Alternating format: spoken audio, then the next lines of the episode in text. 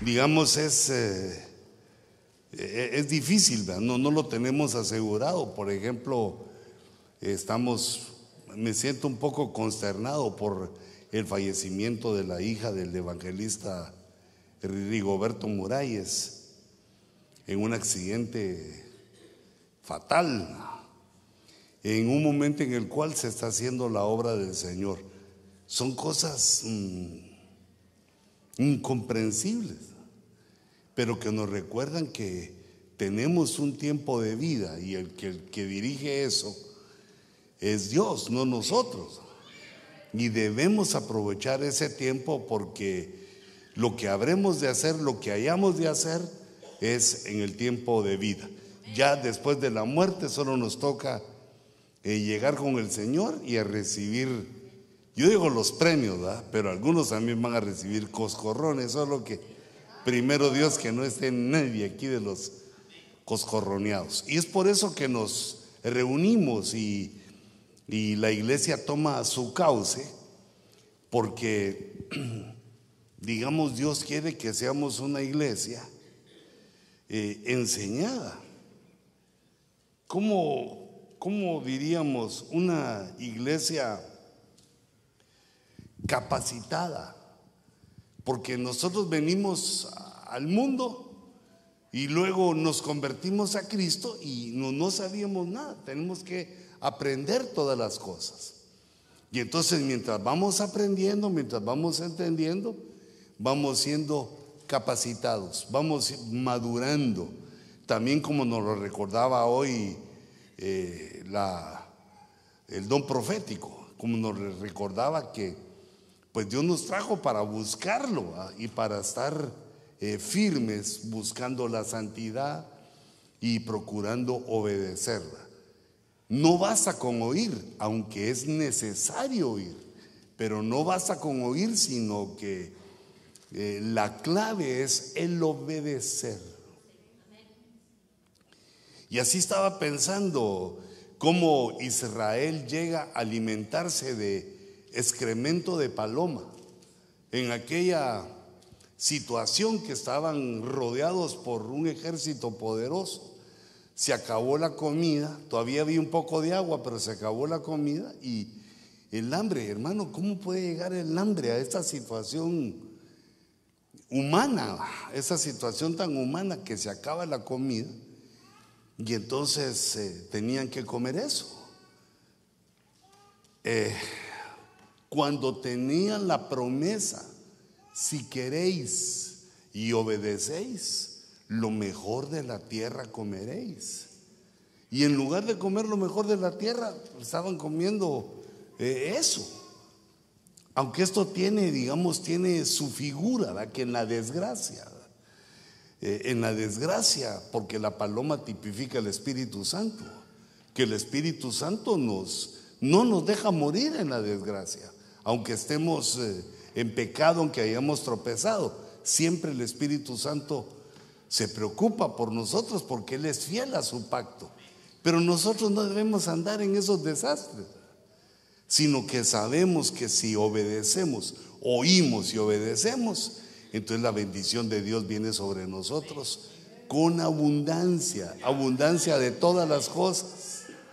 En el día malo, dice, no va a permitir Dios que te avergüence. Y en el día malo nos saciará. Es decir, Vamos a comer, de todos modos, aunque el día esté malo, pero vamos a comer.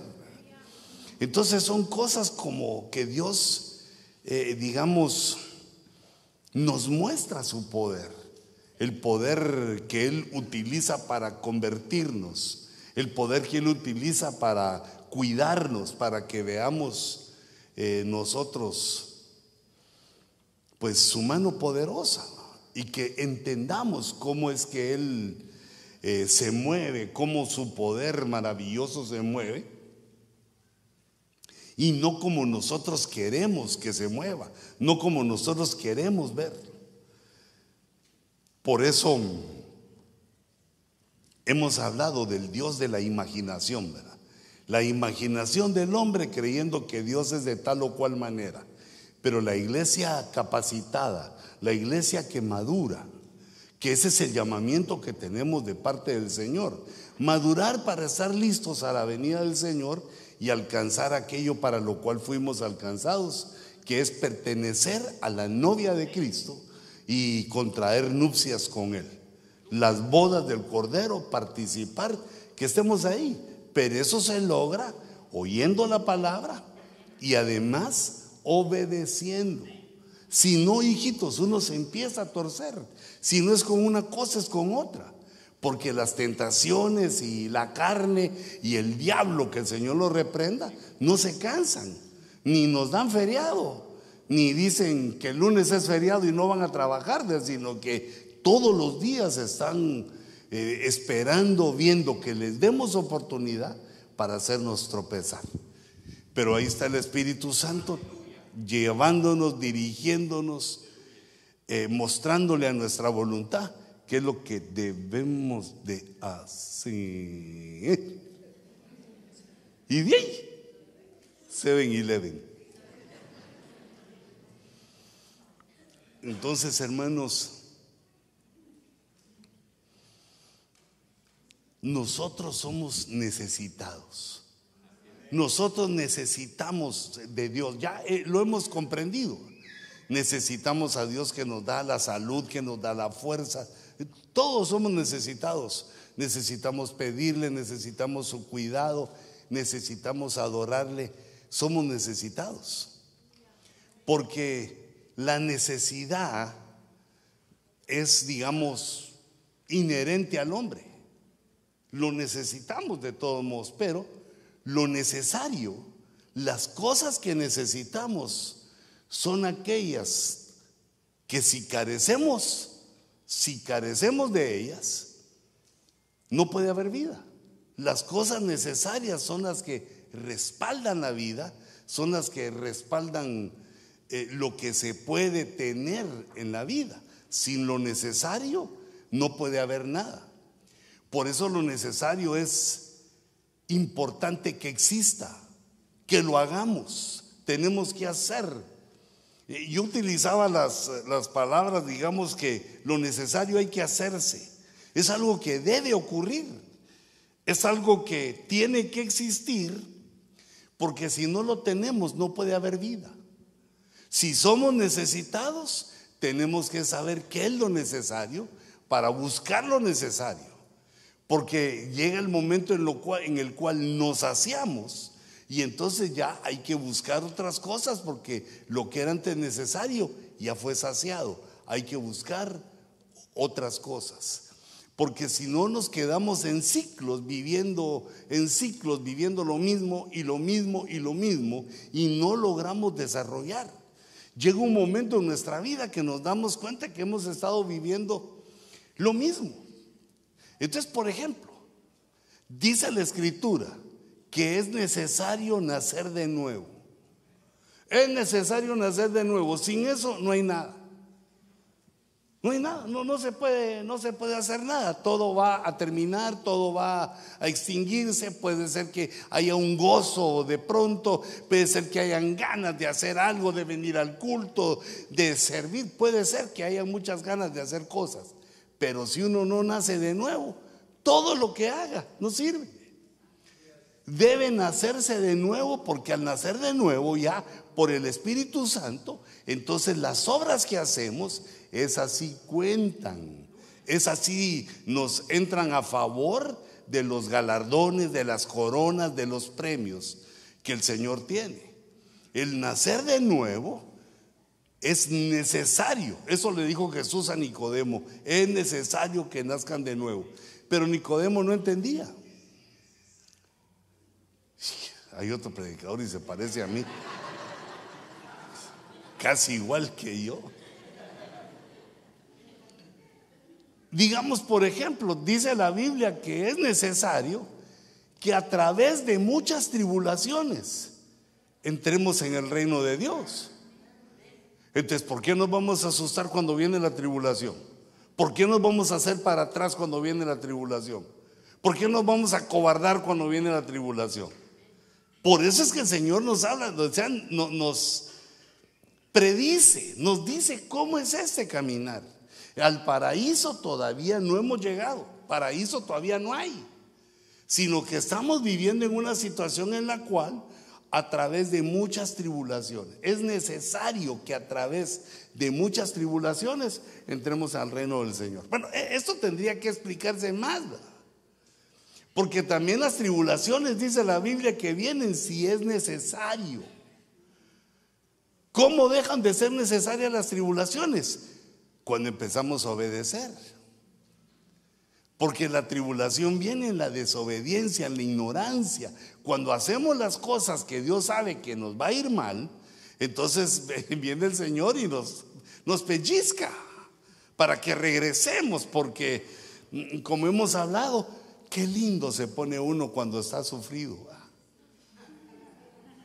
Qué corazón más dulce y tierno tiene uno cuando está llorando, cuando ha sufrido algo. ¿Cómo nos acercamos a Dios en la petición? Cuando estamos presionados. Entonces, la tribulación viene si es necesario, pero así es necesario que a través de muchas tribulaciones entremos en el reino. E, esa es una. O digamos, otra cosa necesaria es que hay entre vosotros, dice Pablo, bandos. Las situaciones van surgiendo las cosas van pasando y entonces como todos tenemos voluntad, todos tenemos nuestra propia decisión. Entonces vamos tomando bandos, vamos tomando partido. Es casi imposible que uno se quede neutro. Y quedarse neutro también a veces es peor. Vea como le sucedió a los suizos en la Segunda Guerra Mundial que se quedaron neutros y de todos modos los invadieron y les hicieron los alemanes, bueno, lo que quisieran. Quedarse neutro quiere decir que uno se queda en el limbo. Pero entonces, hermanos, nosotros ante las circunstancias de, que ocurren en la iglesia, porque pasan cosas, muchas cosas, demasiadas cosas, pasan cosas buenas regulares y otras malas. Pasan cosas que caen mal. Pasan cosas, pero Dios ya lo está tomando en cuenta. Dios nos lo está tomando en cuenta y, diciendo esto. Cuando pasen cosas, la gente toma bandos. Entonces, es necesario que haya bandos entre vosotros. Pero explica por qué. Porque los bandos, digamos, impulsan la rebelión. Es necesario que haya bandos. Ay, pero yo digo, pero Pablo, ¿por qué escribís eso? Entonces, ¿qué? ¿Quiere decir que es bueno que haya rebelión? Pero dice, no, es necesario que haya bandos para ver quiénes son los aprobados y quiénes son los reprobados. O sea que las circunstancias de la iglesia son como un examen que Dios nos pasa y de lo cual, pues eh, creo que les he estado hablando bastante de esto porque estamos nosotros, estamos siendo probados, estamos en un examen. Pero no solo porque nos estemos cambiando de templo. A la qué bonito se mira. Ya, ya, está agarrando. Todavía falta. Ya se mira. Yo cierro los ojos y ya te miro ahí, ahí. Aleluya.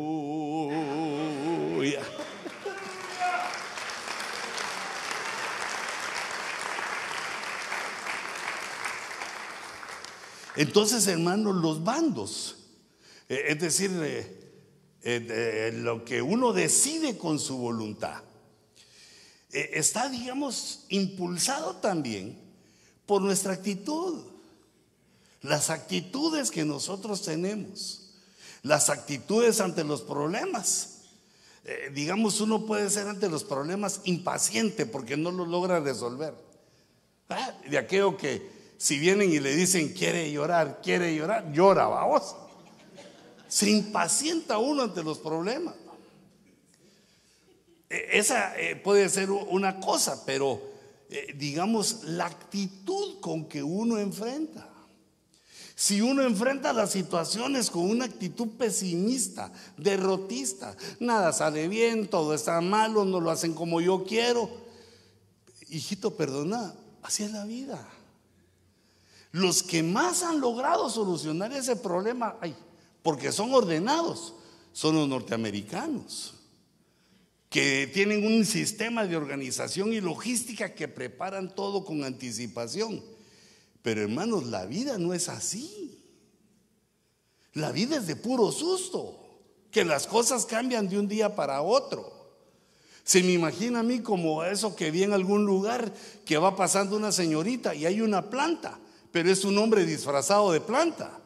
Y cuando va pasando le hace, uy, uy, y aquella pega un brinco, pero increíble. Se asusta, se asombra.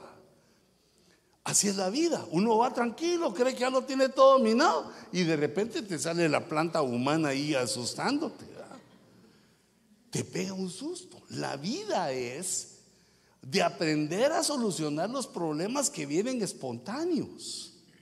La vida es que uno aprende a, resistir eh, de pronto lo que pasa buscando eh, soluciones inmediatas a lo que no estaba preparado. Lo planificado es más fácil de, de resolver, pero lo que no es planificado es lo que nos causa daños en el alma, en el corazón, en las finanzas, en todos lados. Nosotros debemos estar preparados. Aunque eso no se, puede, no se debe decir así, porque ¿cómo se va a preparar uno para lo que no sabe que viene?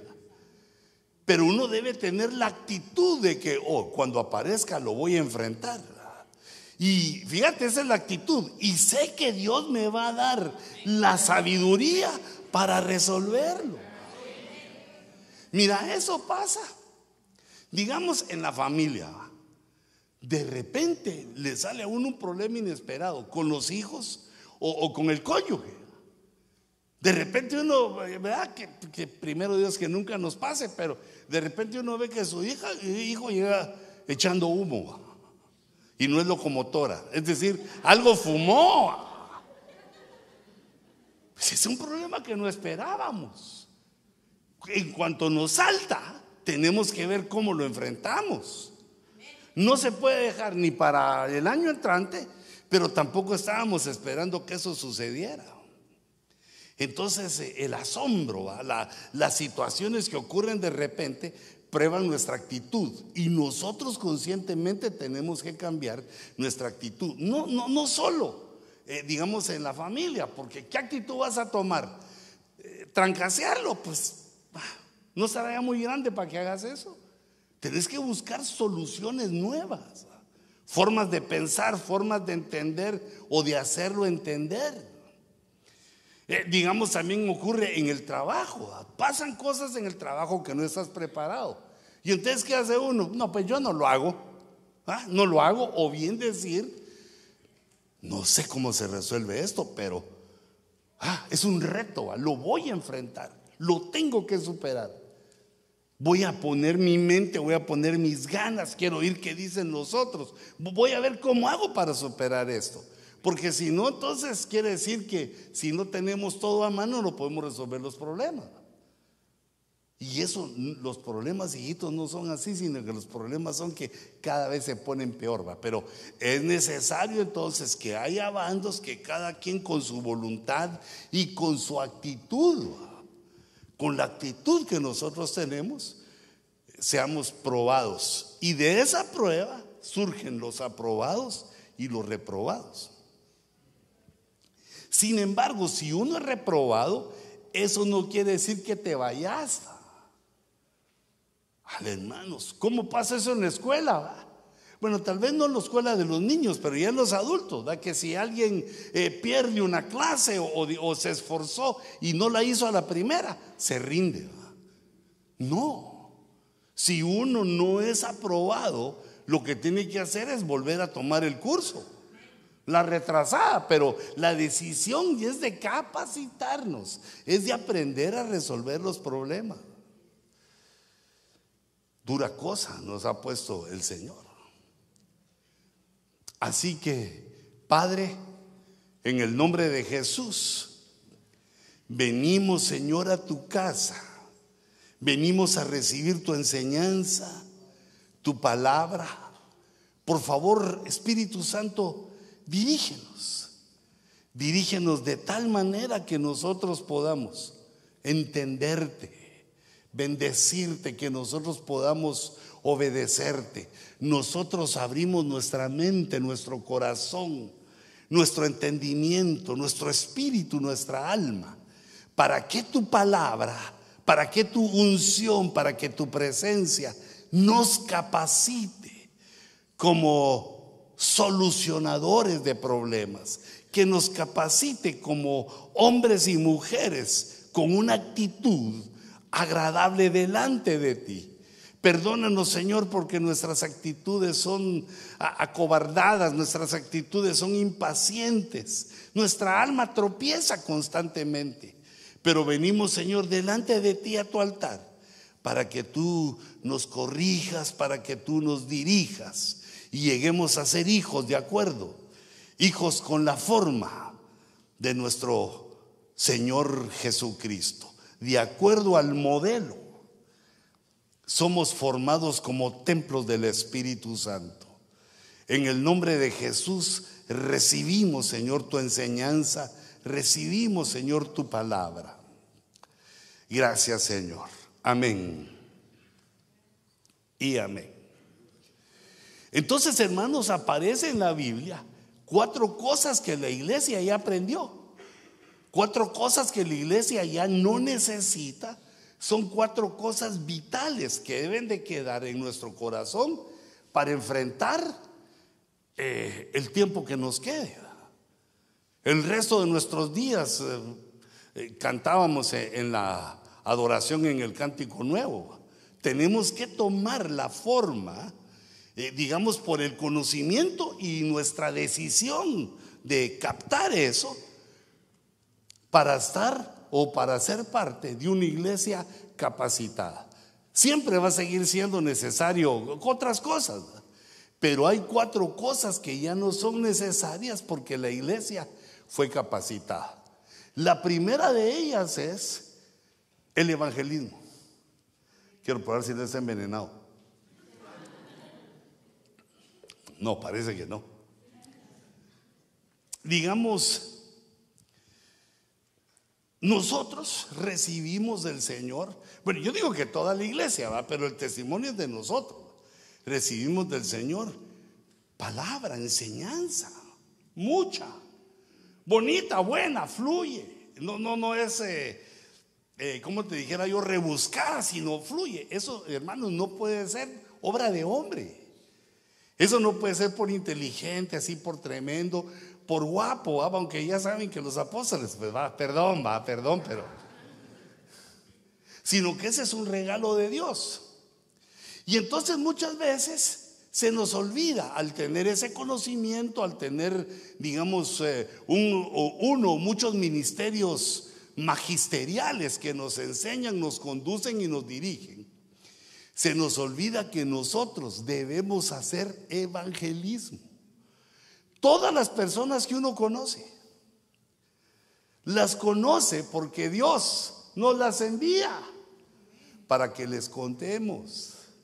Claro, cuando uno no es cristiano, digamos, si una señora no es cristiana, conoce personas, lo que le cuenta son sus penas, los chismes, las noticias, ah, hay otras cosas de qué hablar.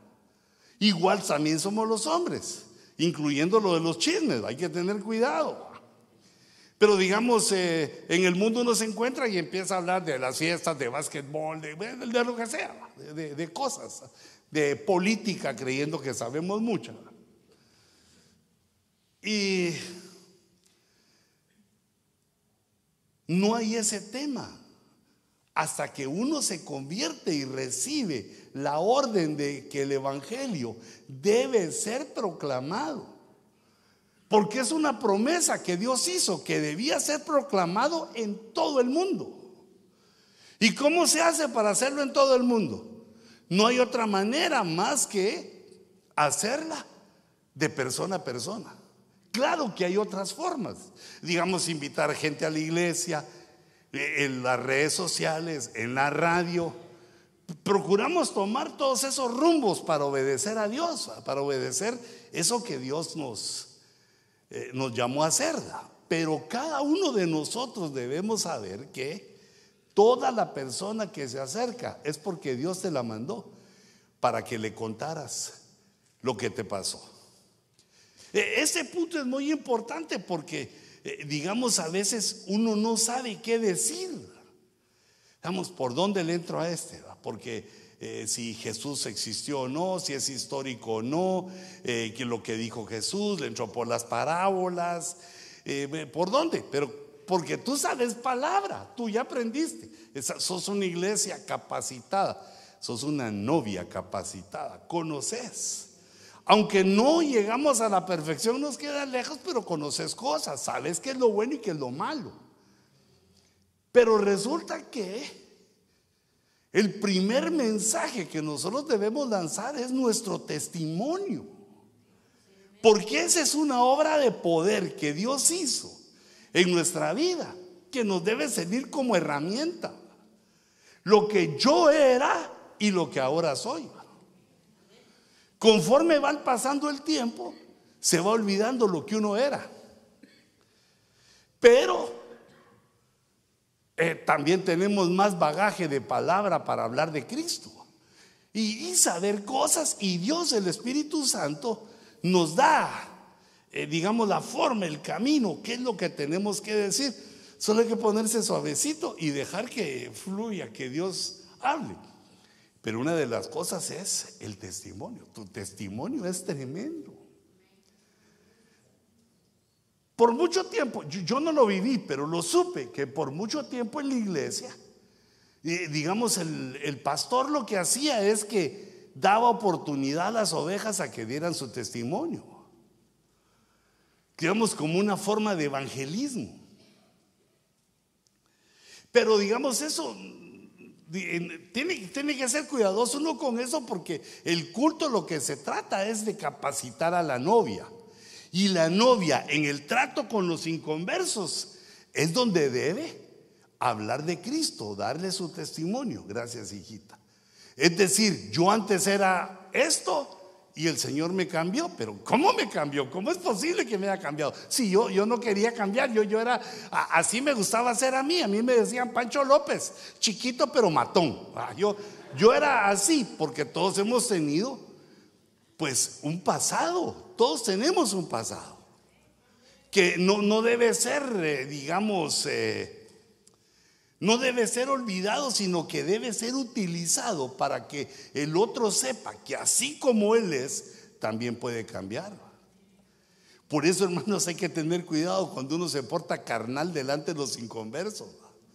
Porque lo primero que el diablo les pone a decir, ah, ah y esos son hermanos, y esos son los que van a la iglesia. Porque, mira, el poder del testimonio, el testimonio malo te lo agarran, pero así, mira. Ahora el testimonio bueno viene en privado de lo que uno habla y cómo el Espíritu Santo toca el corazón de los que oyen. Pero no solo ese, digamos, dar eh, el testimonio de lo que uno era o, digamos las cosas lindas que Dios ha hecho en tu vida. Digamos aquí, hermana, que dice, fíjese que mi esposo ya no me quería. Tenía otra, el condenado pues condenado a vivir con ella, pero se estaba descondenando a ida. Ay, no me diga, doña Panchita. ¿Y sabe qué pasó?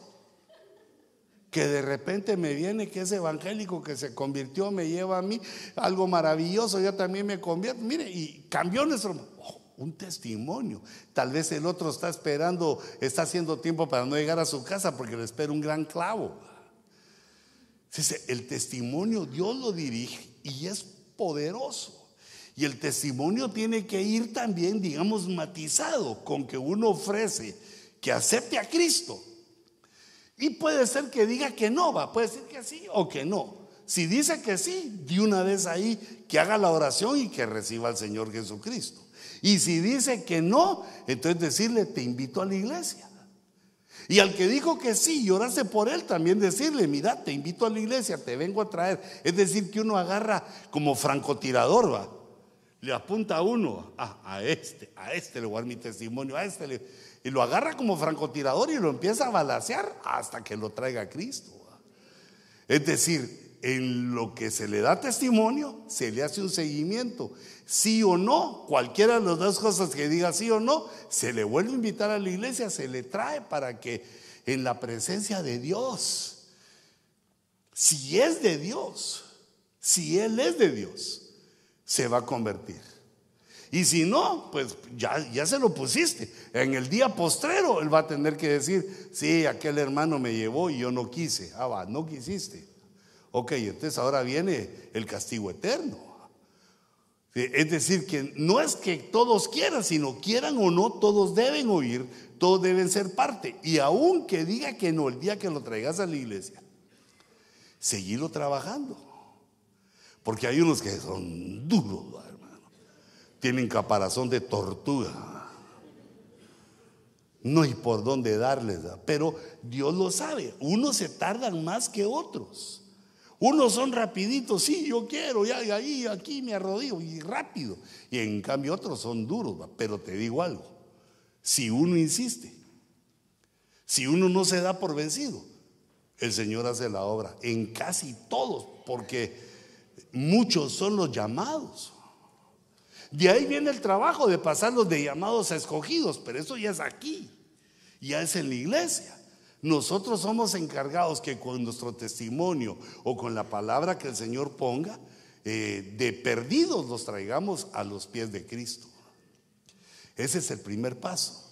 Y usted dice la Biblia, en 1 Tesalonicenses 1.8, muchos de estos, de estos pasajes son de, de, los tesalonicenses, las epístolas a los tesalonicenses, porque estos eran una iglesia, hijitos, sufrida tan sufrida que ellos pensaban que ya estaban en la tribulación. Imagínate qué sufrimiento sería eso. Cuando ellos miraban la persecución y cómo los tenían, decían, no, ya, ya esa es la tribulación, ya el Señor vino y nos quedamos. Y entonces eh, el apóstol Pablo eh, los visita y los ubica y les dijo, y les dice, no, si el Señor hubiera venido, yo también lo sabría. Si el Señor hubiera venido, yo también me hubiera ido. Es una tribulación, es una. Y, los ubica, pero el sufrimiento los hacía hacer esto. En el sufrimiento, en la vergüenza, en lo que se esté viviendo. Porque a veces la vergüenza de que otros caen, pero nosotros en el nombre de Jesús, no. Pero no importa cuál sea la situación, siempre la palabra de evangelista debe estar en nuestros labios. Haced obra de evangelista. Haced obra de evangelismo. Entonces dice, porque saliendo de vosotros, dice, la palabra del Señor ha resonado. No, no sonado, ha re, re que te contrasonado, resonado. ¿Qué es lo que ha resonado? La palabra del Señor. No solo en Macedonia y Acaya, sino que también por todas partes. Mira, por todas partes. Es decir, por todas partes se necesita que cada uno en el lugar donde se encuentre lo haga. Por todas partes vuestra fe en Dios se ha divulgado. Es decir, me pasó algo, mira, me cambió. Sé que no fue la vida, sé que no fue mi inteligencia, no, sé que no fue el problema, sino que fue Cristo, fue el Señor el que me salvó. No, el que el que actuó ahí. Porque la fe nos lleva a entender que lo que pasa es porque Dios está ahí con nosotros y si está pasando, lo está permitiendo. Fíjate que me pasó algo, digamos, muy eh, inusual. Vengo yo de Honduras. Allá les mandó saludos la hermana Pili. Ah, ya me dijo, quiero ir a California, me dijo. ¿Cómo están los hermanitos allá? Vengo pronto por ti, mamá. Prepara maletas. Ay, porque se trae una de cachivaches, hermano. Bueno, pero digamos, es mamá, que bien cocinas, mamá. Entonces, eh, ya me quiero regresar porque quería estar hoy aquí. Entonces me vine el jueves tempranito, hermano. A las 6 de la mañana salió el avión, o sea que tuve que levantarme como a las 3, pasar a las 4 en el aeropuerto y a las 6 ya venía. Pero resulta que cuando llegué a, a registrarme. Me subieron a primera clase. Yo dije, este señor sí sabe con quién está hablando.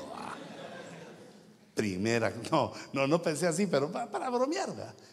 Eh, digamos, había un lugar vacío, entonces me pasaron por las millas, me pasaron a primera clase. Y entonces me felicitó y me dijo, felicidades, señor Ponce, se va en primera clase. Muy bien. Y entonces, pero yo iba a Miami y le dije, mire, y de Miami a Los Ángeles, porque ese es el más largo. Cinco horas aplastadito, ahí bien uno en el avión. Entonces le dije, mire, y en el de Miami para allá. Entonces me revisó y me dijo, señor Ponce, perdone ahí. Ahí no va en primera clase. ¿Y por qué? Le dije, búscate ahí un lugarcito ahí. Hay nueve antes que usted, me dijo. O sea que nueve que tenían más mías, qué sé yo, que más tenían, más, más rango en los viajes. Hay nueve antes que usted. Ahí sabe el hermano de Honduras conmigo. Ese sí que me va a dejar hasta que me ve ir, no sea que regrese. El hermano Javi. Y entonces le digo yo al hermano Javi, le digo, hermano, hay nueve delante de mí. Solo que pasar un milagro de aquellos así, un milagro, un milagro tremendo para que eh, eh, me pongan a mí en primera. Es decir, que los nueve que están se, se quiten y además otro que ya vaya en primero no llegue para que quede el lugar vacío. Entonces digan, señor Ponce, véngase aquí, ¿va? Yo dije, qué diez no estén ahí. Entonces yo me eché esa pasada ahí, ¿va? Con el, con el señor de, de, la línea aérea y con el hermano, que ahí tiene que ser un milagro así tremendo. Bueno, llegué a Miami y no había milagro. Nos llamaron y me tocó en mi lugar, ¿va? pegado a la ventana, me gusta a mí. Así porque si hay algún guamazo, abro para ver bien cómo es el guamazo. Y también para que si quiero dormir cierro, porque si voy en otro lugar abre la ventana y entra la luz así. Pero total, me senté. Salí a las 12 de Miami. Son las 9 de aquí. Si yo quería venir temprano para almorzar con la hermana Cuti. Ah, está tranquilo, ¿ah? platicar, ir a ver la iglesia, cómo estaba. Y entonces ahí estoy sentado y de repente mm, una notificación. El vuelo eh, se ha retrasado una hora. Ah. Empezó a pasar la hora. Pues yo estaba leyendo, yo, yo estaba estudiando ahí mi lugarcito así reducido. Cuando iba llegando la hora, otra notificación. Se ha atrasado otra hora el vuelo. Entonces allá, como me había levantado temprano, empecé a dormirme, entonces cerré todo. Y dije, bueno, mi herradura, va, me, me dormí. Cuando me voy, ¿sabes cuál es la herradura, va? La almohadita. Esa cómo sirve cuando el viaje es largo, hermano. Hermano, cuando me despierto, las cuatro y media de la tarde, las cinco iban a dar. Y todos ahí sentados. Un vasito de agua. Me desperté me ofrecieron un vasito de agua. dije, pero ¿por qué tengo tanta aceite? Me dormí. Y entonces nos dicen que bajemos todas las maletas porque el avión no puede salir. Y entonces yo le pregunto a la señorita, señorita, pero ¿por qué? ¿Está mal el avión? No, el avión está bueno. Y entonces, mira, mira esto el piloto ya tiene muchas horas de vuelo, no le dan permiso. Ya estábamos para partir, no le da permiso. Y entonces ya mandaron a traer a otros. Se fue bien bravo ese piloto porque no lo dejaron volar. Y ya llegaron otros. Pero ahora resulta que también las azafatas ya tienen muchas horas de vuelo. Ellas no pueden ir. Entonces bajen, bajen, vayan a comer algo, pero no se vayan mucho. Mm, otra notificación, a las 7 es la nueva hora de salida. Todavía ya todo el día ahí. Me fui a comer una hamburguesa, pero así, velos, que me, no me deje, que no me deje, tráigamelo rápido, déme la cuenta. Y llego, cuando voy llegando, se corre la salida a las 9.40 de la noche.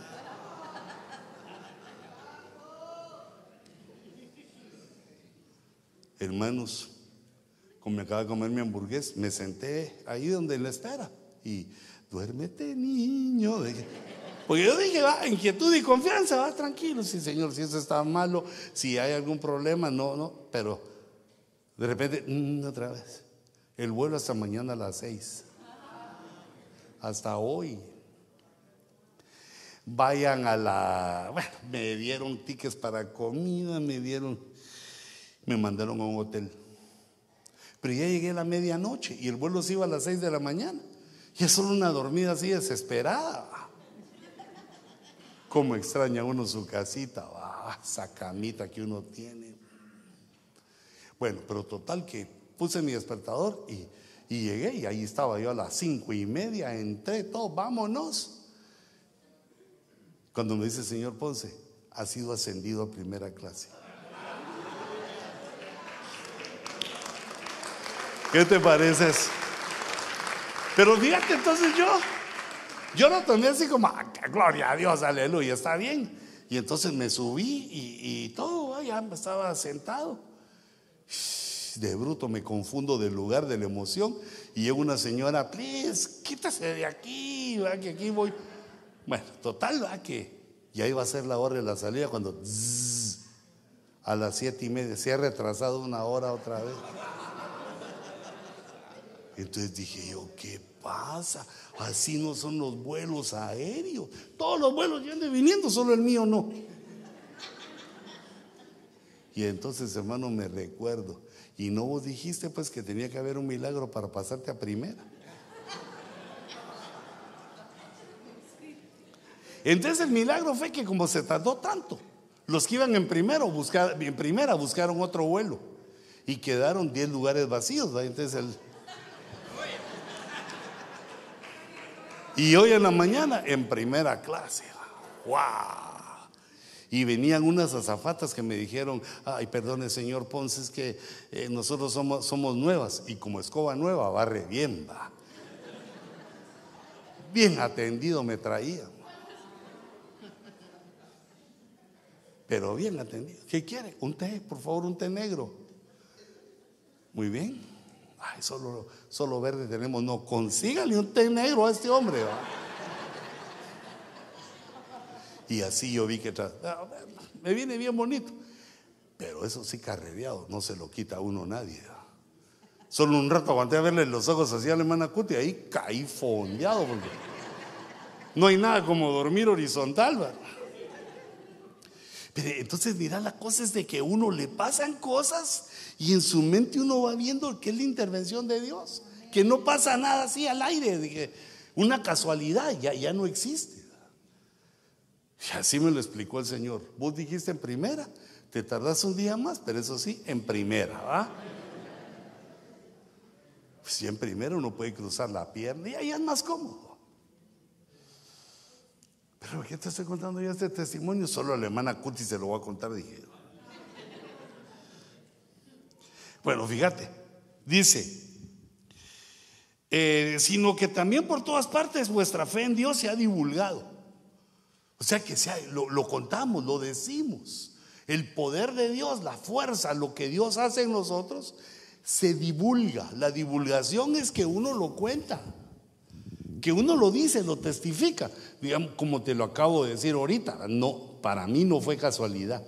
Me pagaron comida, hotel, y me subieron a primera. ¿Quién puede hacer eso?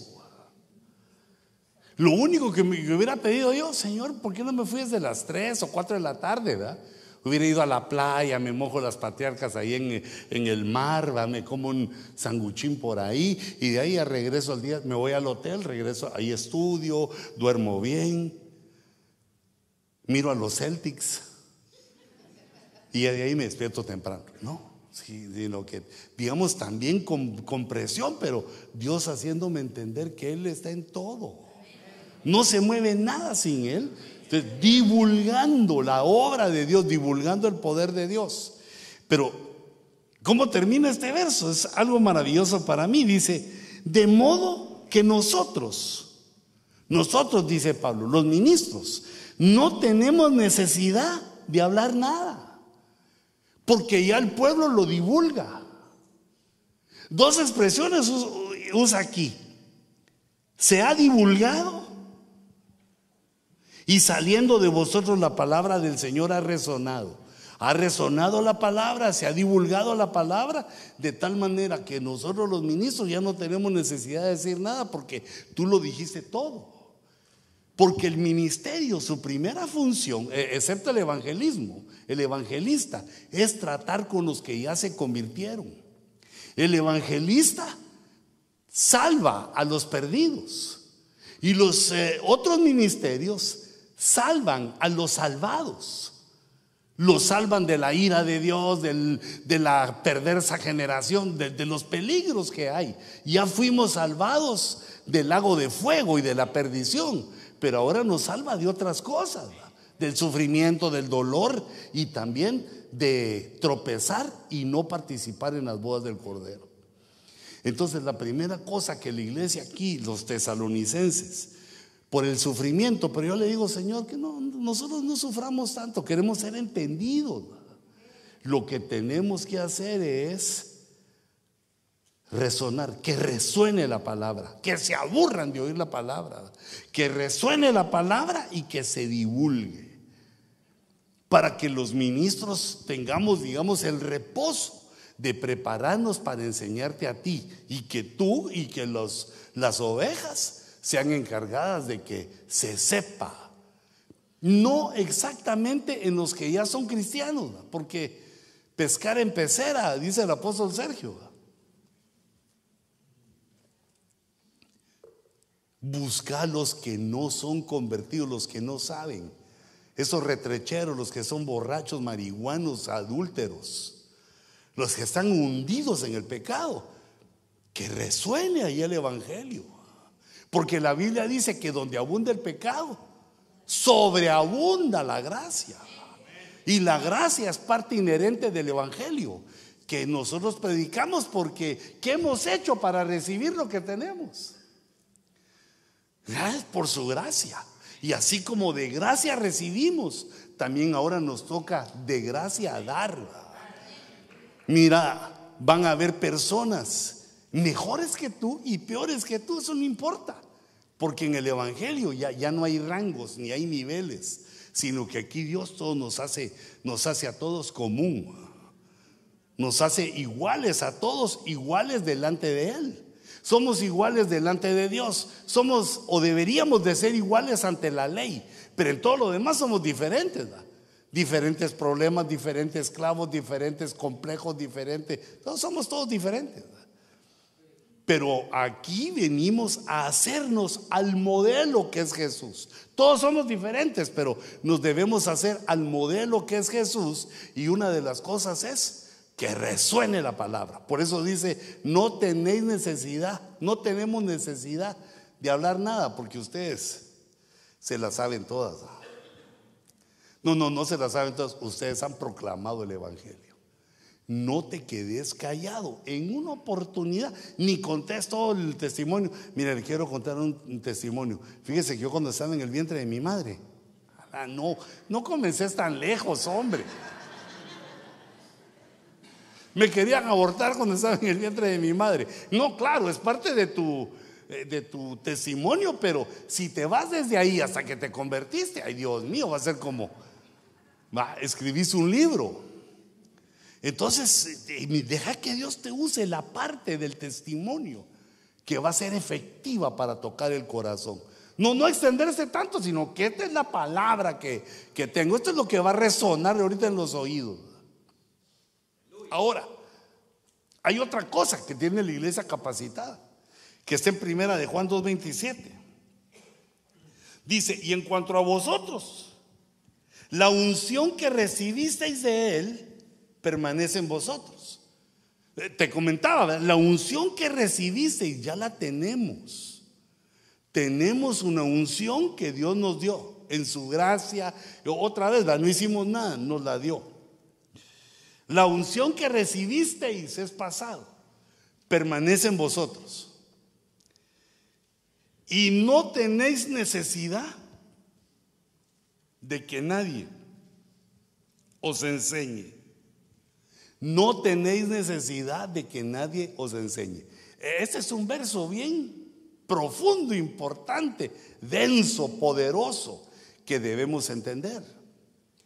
Porque el aprendizaje, la enseñanza del Espíritu Santo es por medio de los ministros.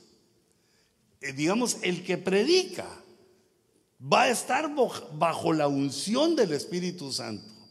Es decir, que vamos a aprender por la unción, por la unción que desciende ministerialmente y viene al pueblo. No quiere decir, a mí a nadie me enseña nada, porque es otro error de los cristianos. Ya tengo tanto tiempo de cristiano, a mí ya no me enseña nada, que yo me la sé todas. No. Mira, la Biblia no la aprendemos ni aunque viviéramos 500 años. E, esto, esto es algo eterno.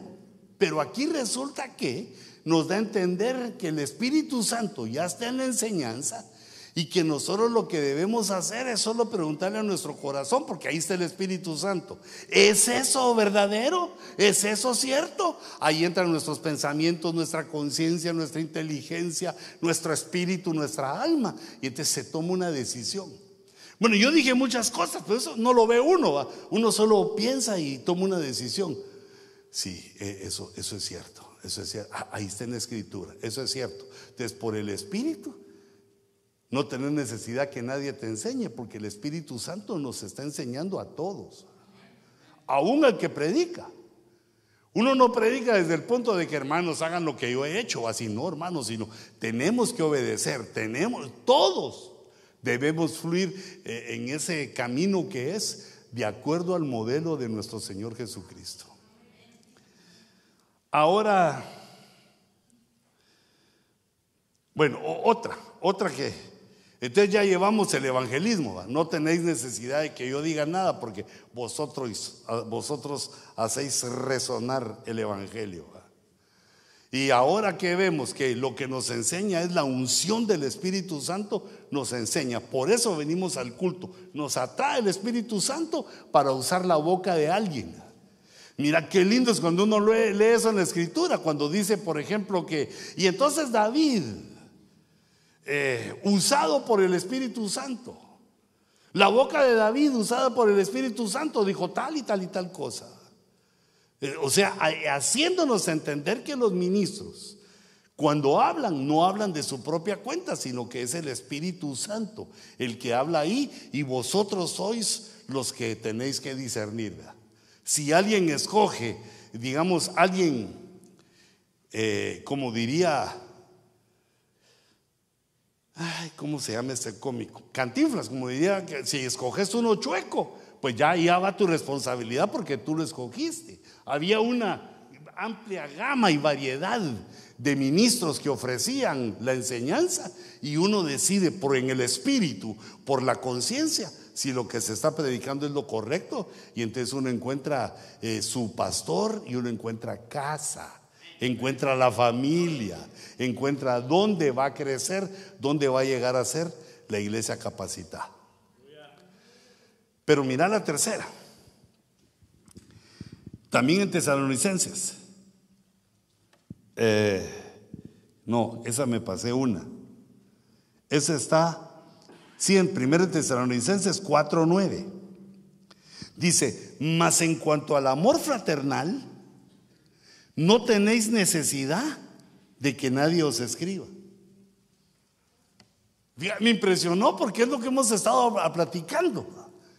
Que hermanos de nada sirve ser tremendo, saber la Biblia y hacer un montón de cosas si no practicamos el amor entre nosotros, el amor filial, soportando las canalladas de los otros, soportando las malas crianzas de otros u otras. ¿Por qué soportándolos? Porque debemos amarnos los unos a los otros. Dice la Biblia que perdonándonos. Si hay perdón es porque hubo falta. Perdonándonos porque así nos perdonó a nosotros el Señor. Perdonando a los otros, así como Jesús nos ha perdonado a nosotros. O sea que solo es una consecuencia de que si fuimos perdonados, nosotros también vamos a perdonar a, los hermanos que nos ofendan. Mas en cuanto al amor fraternal, no tenéis necesidad de que nadie os escriba, porque vosotros mismos habéis sido enseñados por Dios. Yo creo que ese verso lo leímos. Habéis sido enseñados por Dios a amaros unos a otros. Mm. ¿Y, y, y cuándo te enseñaron eso? Porque ahí dice que esa es una capacidad de la iglesia que ya no hay necesidad de escribirla más porque ya la sabemos. ¿Y cómo lo sabemos? El Padre nos la enseñó. En el pasado nos la enseñó.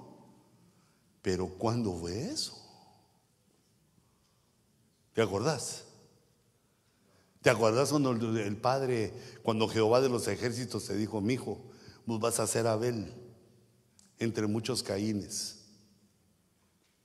hacete el quite, pero vos no le levantés la mano a ninguno.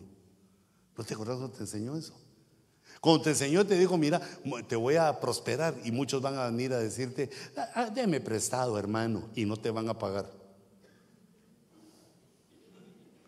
No te los eches, no los odies. Pero Señor, ¿y cómo los voy a así a malos? Yo no sé, ahí dice que el Señor nos enseñó.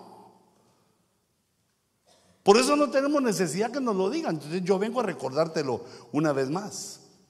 Pero dice la Biblia, dice el apóstol Juan en 14:20, dice, pero el consolador, el Espíritu Santo, a quien el Padre enviará en mi nombre, mira la Trinidad, el Padre enviará al consolador, Espíritu Santo, en mi nombre, Jesús. Él os enseñará todas las cosas no, no solo del amor fraternal. Todas las cosas os enseñará el Espíritu Santo y os recordará. Nos va a enseñar vía ministerial por la unción y nos recordará de las cosas que nos enseñaron y os recordará todo lo que os he dicho. Todo lo que os he dicho, el Padre y el Hijo, todo lo que hemos sido enseñados, el Espíritu Santo nos lo empieza a recordar. Eh, por eso es de que no necesitamos quien nos enseñe, porque al bajar la unción nos recordamos, eso es cierto, hay que amar a los hermanos.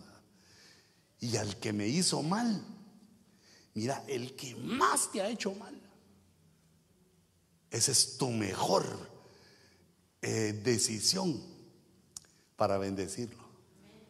Porque dice la Biblia que si uno bendice al que le hizo bien, si uno ama al que lo ama, ¿Qué tiene eso de diferencia? Todos lo pueden hacer. Hasta los malvados lo hacen. Alguien lo ama, le devuelve el amor. Pero ¿sabes qué? Es una forma también de evangelismo. Cuando uno ama a la persona que no lo ama a uno. Bueno, pero ahí no, no es eh, aquel amor, ¿verdad? sino que ese es el amor entre hermanos. Yo me estaba recordando de ustedes, hijitas porque estaba viendo unos, unos mi partidito, solo los goles. Y entonces ahí sale un delantero que es bien joven, del Barcelona, que se llama Pedri. Le están haciendo no sé qué homenaje, pero lo que a mí me impactó es que una señorita bien bonita y joven, llega, creo que es la delegada para darle la mano y decir, qué bien juega usted, don Pedri. Pero la cámara la agarra cuando le pasa un papel. Y los periodistas que nada quieren, vamos. Chismosotes de aquellos y metidos en lo que no les importa, ¿va? Sacan eso y dicen que ella le está dando su teléfono. Cosa la cual no dudo, no, no dudo. Pero digamos, además de que de meternos en el área QTI, se le hace un daño a esa muchachita porque queda así, queda mal. ¿va? queda como que baila con el mejor. Bueno, queda mal, queda mal. Pero fíjate, eh, esto importante para mí, que una mujer no tiene nada cuando se ofrece, solo se ponen mal. ¿Qué crees que Pedri creo que no tiene ni 20 años? ¿Crees que se va a casar con él? No, hombre, ella lo que tuvo que haber hecho es solo mostrarle su belleza. Y si él la iba a buscar, la hizo. Y, si no, al darle el teléfono ya la deshizo. Porque el hombre es macizo. Macizo quiere decir que él lo hace y no le importa nada, no tiene responsabilidades. No. Bueno, pero fíjate, me quiero, me quiero regresar aquí. El Espíritu Santo nos enseña, el Padre nos dejó al Espíritu Santo para recordarnos las cosas. Entonces recordate, hijita, que aunque seas soltera, no le propongas al que te gusta. Claro, venía hermosa, ¿va? Por colocate bien esas pestañas que parezcan mariposa monarca.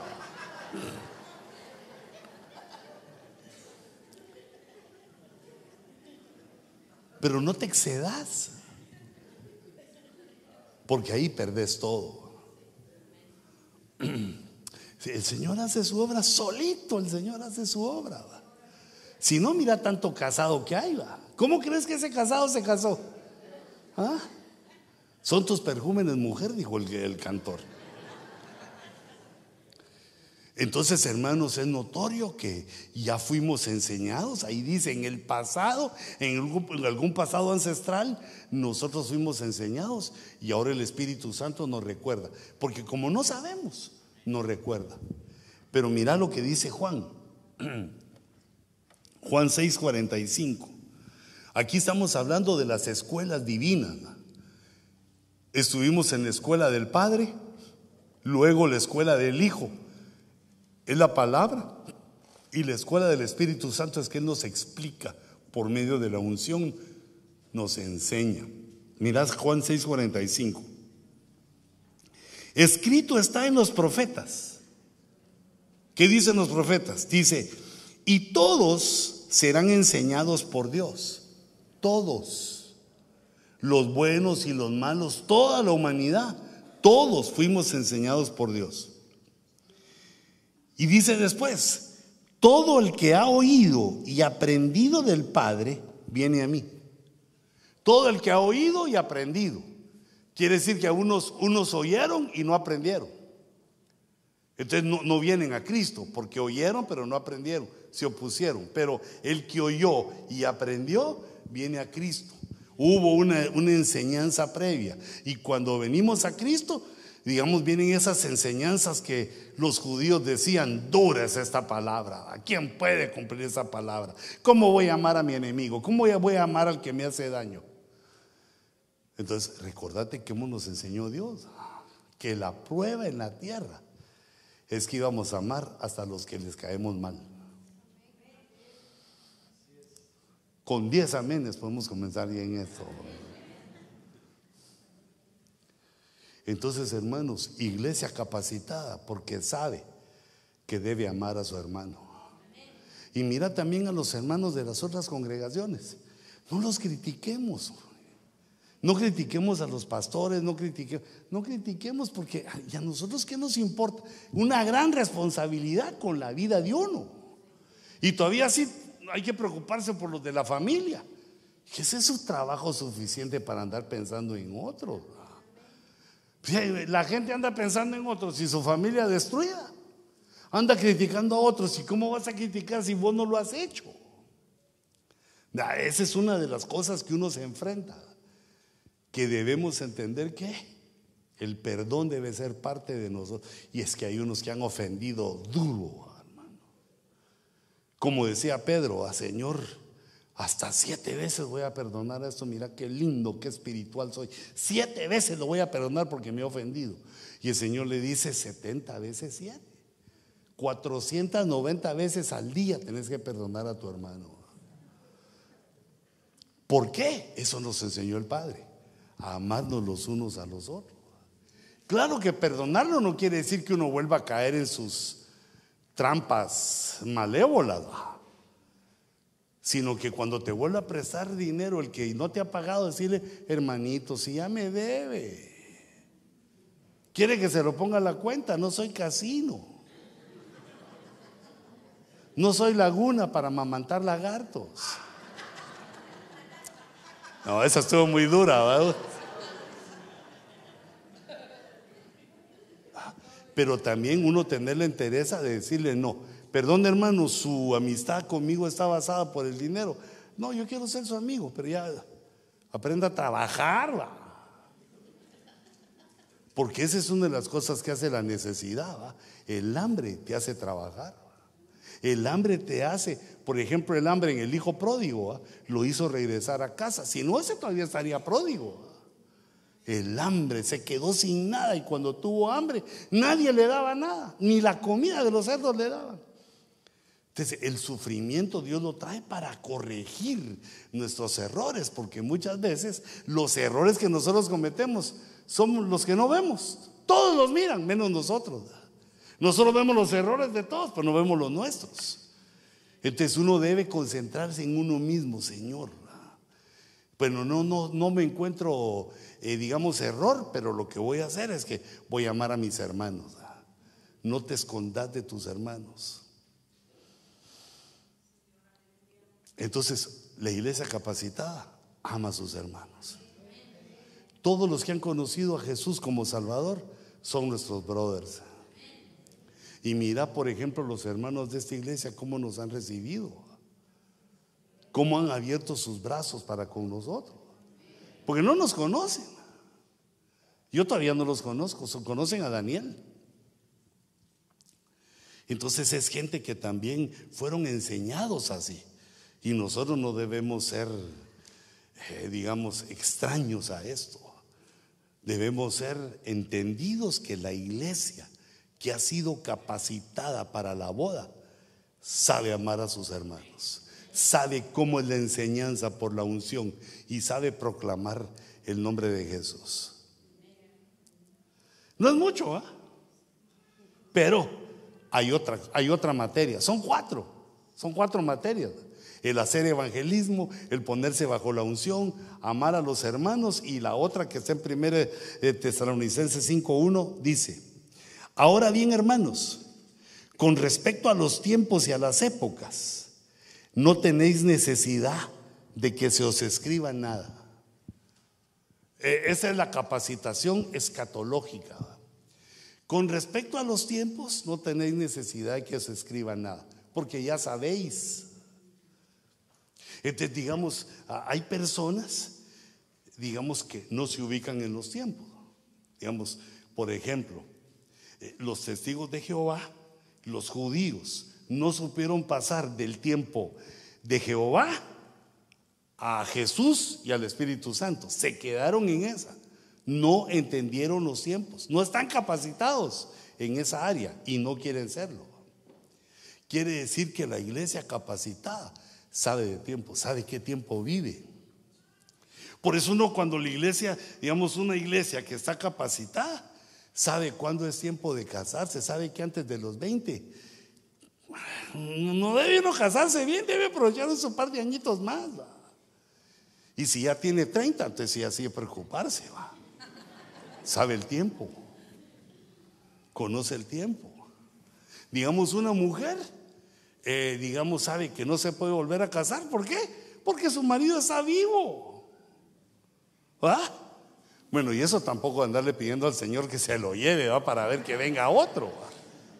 Señor, antes de que cumpla 60, llévatelo, porque como nosotros, tú nos das permiso a las menores de 60 de volvernos a casar. Es decir, que uno, si no conoce los tiempos, vive atarantado. Los tiempos de que tus papás te sostenían, te daban todo lo que podían y solo ibas a la escuela, ya pasaron. Ahora hay que ir a chambear. Ahora le tenés que dar eso tú a tus hijos. Si nosotros no vemos los tiempos en lo personal, en lo matrimonial, en el trabajo, estamos perdidos. Pero principalmente de lo que habla aquí es los tiempos escatológicos, los tiempos espirituales. ¿Qué tiempos estamos viviendo? En, los años después del COVID se soltó una gran cantidad de hermanos diciendo la fecha de la venida del Señor. Pero digamos, no como, ¿cómo te dijera yo? No como una teoría, mira, yo pienso esto, mira, esto veo, es una teoría, puede ser que sí, puede ser que no, pero preparémonos, sino que aquello de que, que viene porque viene, que a mí me lo revelaron, yo ya lo sé. Y entonces muchos digamos, cayeron en ese error y ahora, como, no, como ya pasó el tiempo y no vino el Señor, se callaron, ya no dijeron nada, quedaron de alguna manera coscorroneados.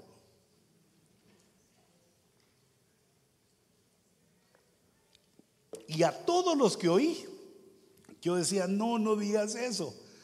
A todos los que oí decían ese verso. Nosotros ya no tenemos necesidad de que nadie nos escriba nada, porque ya conocemos los tiempos, ya sabemos que aquí la venida del Señor, siete años de tribulación, viene el milenio y el juicio final. es cierto que así son los tiempos, pero no sabemos cuándo viene el Señor. Pero mira, ¿qué es lo que tenemos que saber? Dice aquí, no tenéis necesidad de que se escriba nada. Pues vosotros mismos sabéis perfectamente que el día del Señor vendrá así como ladrón en la noche. Mira cómo hay que saber del tiempo que viene. El tiempo que viene es el rapto, el, cambio que va a haber en un tiempo que no sabemos cuánto es, es el, es el rapto. El rapto le da lugar a la tribulación y siete años después al milenio. Quiere decir que el rapto es un evento en el tiempo que nosotros debemos de saber que existe y debemos tener la esperanza de que ahí vamos a estar. Pero como no sabemos el tiempo, lo que sí sabemos perfectamente, y por eso no tenemos necesidad que nadie nos escriba nada, es que vendrá como ladrón en la noche. Yo sé que, primero Dios, que ninguno haya sido ladrón, ¿verdad? pero quién sabe, ¿verdad? porque el Señor nos ha sacado de un montón de lugares tremendos. Pero, ¿cómo hace un ladrón para robar? Es sigiloso. El que va a ser robado no lo sabe. Ahí va a quedar hermanita abriendo la boca con su iPhone 14, ¿ah? Y cuando siente, mm, ah. cuando quiere, ay, ¿qué, me pasó? Ya le lleva como 100 metros el ratero. Y ese es el ladrón de día. Cuando una, va a haber un robo en la noche, hay una preparación, se preparan y entran sin que lo sepa nadie. Todo se sabe hasta el día siguiente cuando se nota que algo ya no está ahí. El ladrón roba en la noche sin que se den cuenta los que le roban. Entonces, eso es lo que sabemos, que la venida va a ser de esa manera, que cuando el Señor venga, los que están dormidos no van a saber que el Señor vino, sino que cuando después, ¿qué, qué pasó? Ya vino. ¿Ah? Cuando, ¿qué pasó? Están dando cuentas en el tribunal de Cristo. Pero si yo ni cuenta me di que el Señor vino, claro, no velabas, entonces te vino como ladrón en la noche. Si viene como ladrón en la noche, quiere decir que muchos no se van a dar cuenta. Ahora, cuando hay un ladrón que viene en la noche, ¿qué puede hacer uno, hermanos? Bueno, digamos nosotros allá en la iglesia nueva, lo que se me ha olvidado decirle a Dani es que tenemos que conseguir una alarma de lujo. Ah. Una alarma por si alguien entra que suene. Ah. Pero, para evitar que los ladrones entren, por lo menos allá en mi tierra, como las alarmas son con campana, no, no, no, no, pero es una exageración, ¿va? Se pone en los lugares donde no quieren que entren el ladrón le dicen allá, allá en Guatemala le dicen guachimán. Es un guardián, ¿verdad? Es un watchman, un hombre que mire. Pero ya en guatemalizado, guachimán, ¿verdad? O sea que no se entiende si es español, inglés ni nada. ¿Qué hace uno si no quiere que le roben? Alguien queda en vela. Alguien queda despierto viendo que si se entra el ladrón y avisa. ¿Verdad? Entonces nosotros lo que sabemos es que el Señor viene y que tenemos que velar. Porque como viene como ladrón, si no velamos no nos vamos a dar cuenta. Pero esta forma de velar espiritual no es de no dormir, sino que es de estar atento a las señales de los tiempos. Porque nosotros tenemos esta promesa que está en Apocalipsis capítulo 3 y verso 3. Me gusta el lugar donde lo puso el Señor, eh, digamos en un verso recordable, ¿verdad? 3, 3 de Apocalipsis. Y entonces ahí dice, la segunda parte del verso dice, si no velas, vendré sobre ti. No, dice, si no velas, no sabrás cuándo vendré sobre ti. Vendré como ladrón en la noche, si no velas. Y entonces hacemos el razonamiento, ¿y si velas? Sabrás, si velamos, sabremos el regreso del Señor. Por eso dice, no tenéis necesidad que se os escriba nada. Cuando sea el tiempo de que el Señor nos lo revele, Él nos lo va a hablar, se va a aparecer aquí y nos va a decir, ese es el tiempo, por cuanto velasteis. Ah, yo le pido a Dios que no sea un día que no llegue al culto, también por ti pido a que no sea un día que, ay hermano, usted no vino ayer, ¿no? ¿Y qué pasó? Se apareció el Señor. ¿Cómo que se apareció? Puro Tomás, hasta no ver, no creer. Porque esa es la promesa.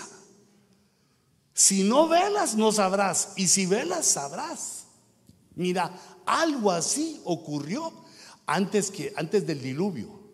El diluvio en la Biblia se compara a la tribulación. Antes del diluvio y nosotros antes de la tribulación recibimos órdenes de Dios de hacer nuestra arca para salvarnos nosotros y nuestra casa. El arca es familiar. Pero dice la Biblia que siete días antes de que empezara a llover, el Señor le dijo a Noé, Noé, entra. Y cerró el arca y le dijo, dentro de siete días comienza a llover. Le dijo, ¿cuándo? Pero ya cerca, siete días antes de que empezara el diluvio, le dijo a Noé, en siete días comienza a llover. Entonces ahora somos nosotros, los Noés que estamos construyendo nuestra arca, se acerca la tribulación, la vemos venir, las cosas que están pasando, las señales, seguimos haciendo nuestra arca para que toda nuestra familia entre. Y entonces va a llegar un momento cuando falten, no sé si siete días, siete meses, siete horas siete minutos, siete segundos. O no sé si siete no es un número aritmético, sino que siete es un número profético de perfección. Dios va a escoger el tiempo antes que nos diga, en tanto tiempo vengo y nos va a recluir, nos va de alguna manera, nos va a poner eh, en su casa, en el arca. Yo digo que cuando el Señor nos hable no va a haber culto que fallemos. Hermano.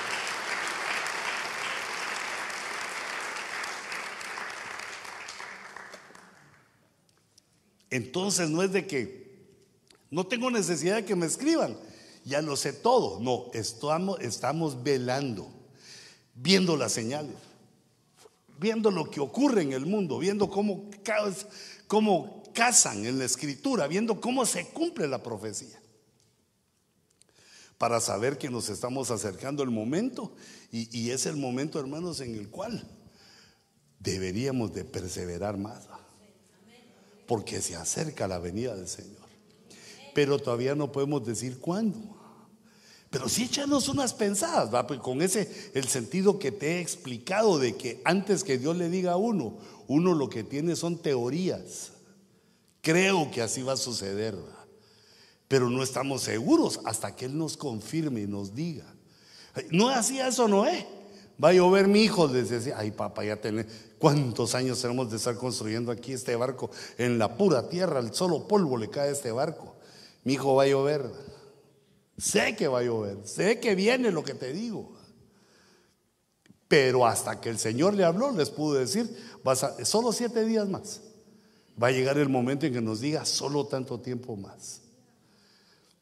Y entonces nosotros llegamos a ser una iglesia capacitada, que sabe dónde está, dónde está su esperanza, que sabe cómo debe esperar la venida del Señor, que no tiene necesidad de que, de que le escriban nada, ni en lo escatológico, ni en lo amoroso, ni en la forma de ser enseñados y cómo viene la enseñanza, ni tampoco en la forma de hacer evangelismo.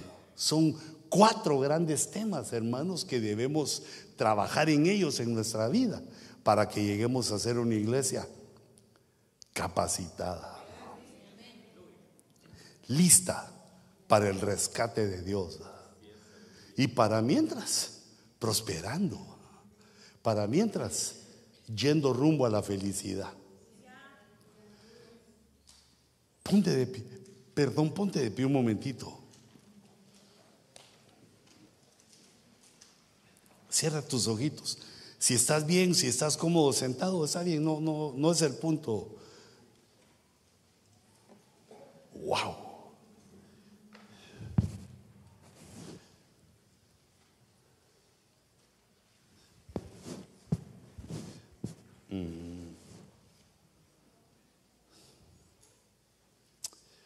Así con tus ojitos cerrados. Dame un fondo musical.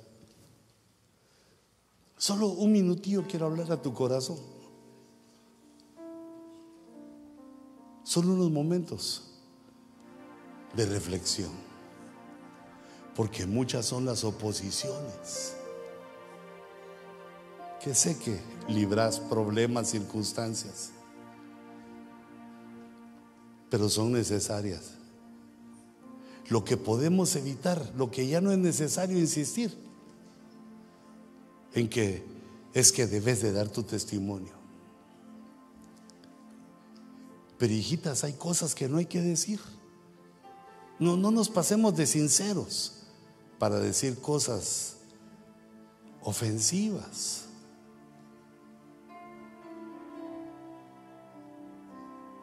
Cosas que quizá para otros son demasiado fuertes. Solo cuenta las grandes cosas que Dios ha hecho en tu vida. Y cuando estés en tu casa o escuchando la palabra, abre tu corazón. Deja que la unción te recuerde, te enseñe, que sea activada la enseñanza que nos fue dada en tiempos inmemoriales por Dios.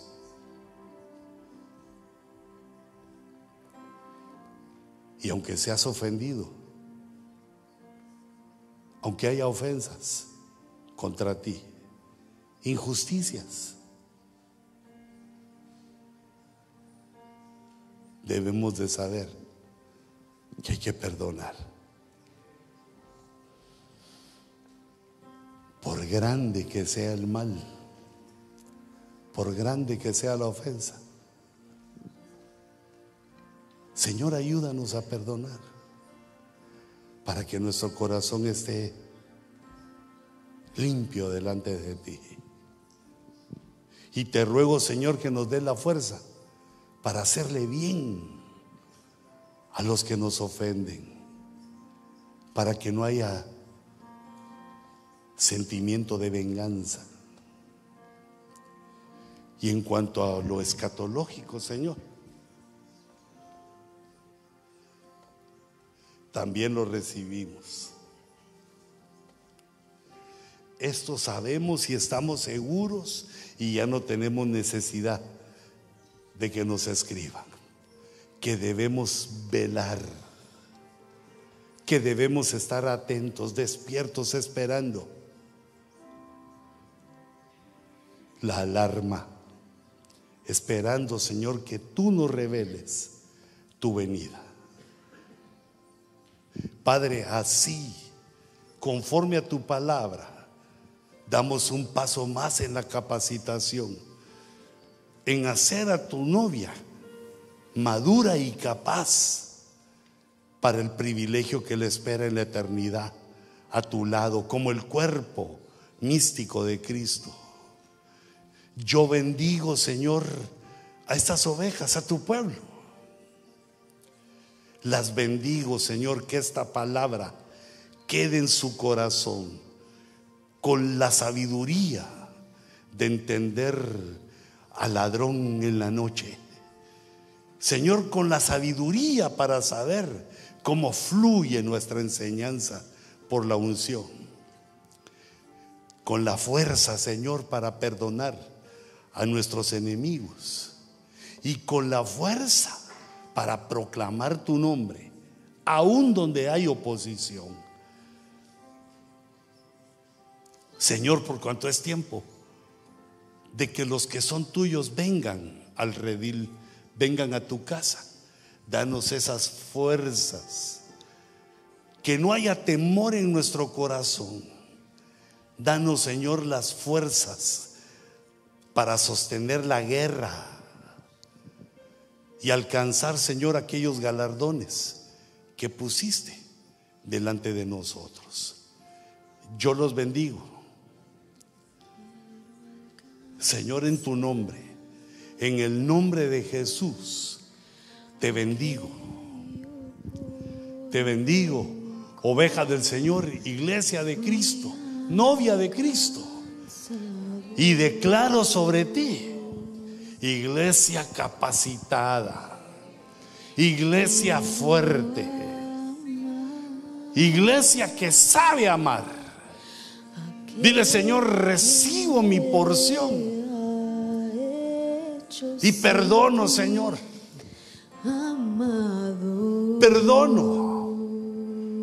Dile, Señor, vengo perdonando a los que me han hecho daño, a los que se han levantado contra mí. Los bendigo y los perdono. Así con tus ojitos cerrados, dile Señor, perdóname a mí también, háblame a mí, enséñame. Quiero alcanzar